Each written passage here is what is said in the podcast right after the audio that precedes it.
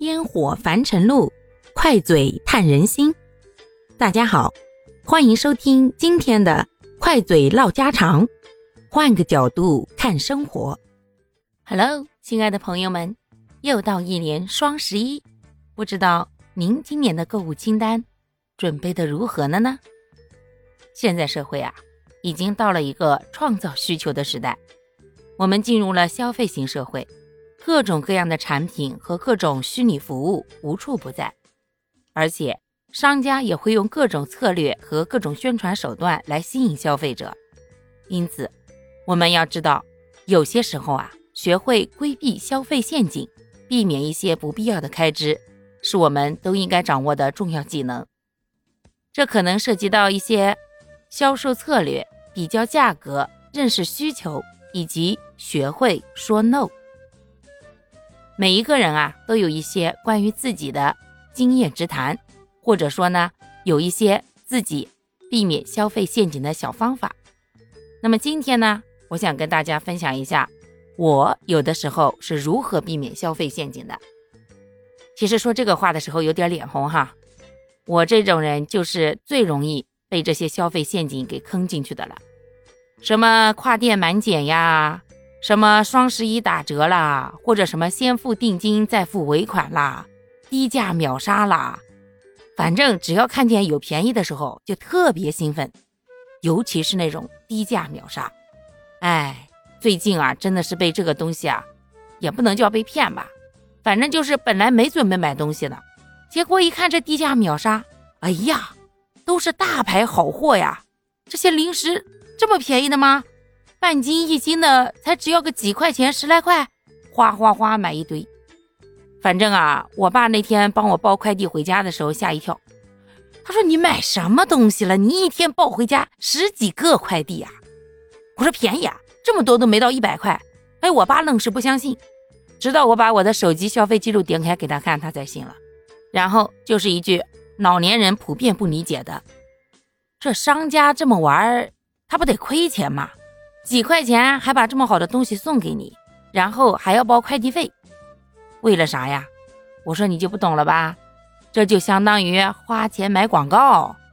你看原来那广告铺天盖地的，其实又有多少人真的去买他产品呢？但是他现在哎，跟人家平台官方一合作，低价买好货，买了以后我们吃了以后，有的时候是不是觉得挺合口的呀？那又咔咔咔的继续去买了，所以啊。这种时候啊，他就拥有了一波潜在的客户。而如果对于这样的消费陷阱无力抵抗的人呀，建议大家就跟我一样，少看，真的少看这回事儿，真的能避免绝大部分的烦恼。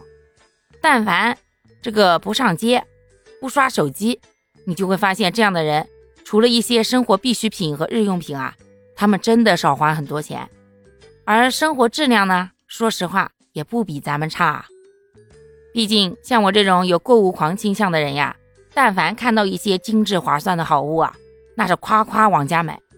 我家呢，也就成了一个说家不像家，说仓库不像仓库，哎，介于两者之间的地方吧，也就将就闭着眼睛过过拉倒的那种。还有一个方法，就是规避消费陷阱啊，首先要明确自己需要什么。这件事情非常重要，因为我们有的时候并不知道自己要什么，就这么随意的逛啊逛，逛来逛去吧，自己真正想要的没买着，反而把没用的东西买了一大堆，结果回头一看，哎，搞了半天，自己最想要、最需要或者急用的东西啊，反而没买成。所以合理的计划非常重要，把紧急的、重要的、非常重要的。特别紧急的这些呢，都做好标记，自己的脑海里啊提醒自己，我现在最需要的是什么，而不是看见了什么都去买买买。这样可以在很大的程度上呢，也能够避免被这些消费陷阱给带偏。另外呀，咱们还可以强制储蓄。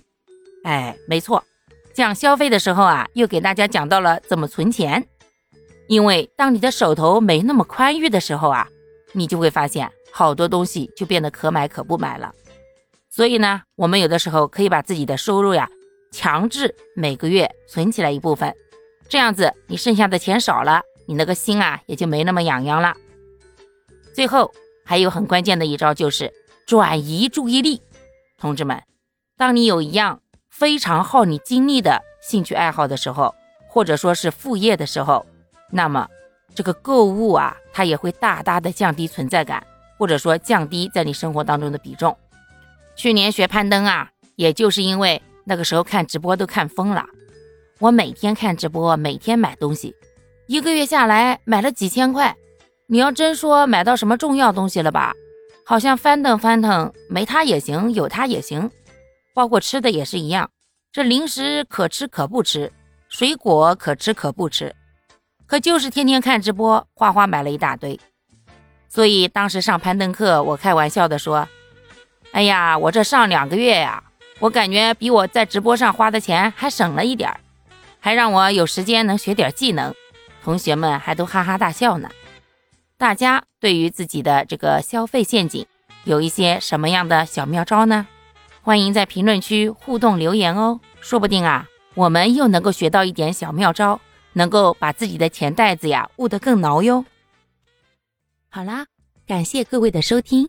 我们今天就分享到这里啦，各位有什么想说的话或者生活中的困惑，欢迎在评论区与我互动留言，我们可以共同探讨如何换个角度让生活变得更舒服、更美好哦。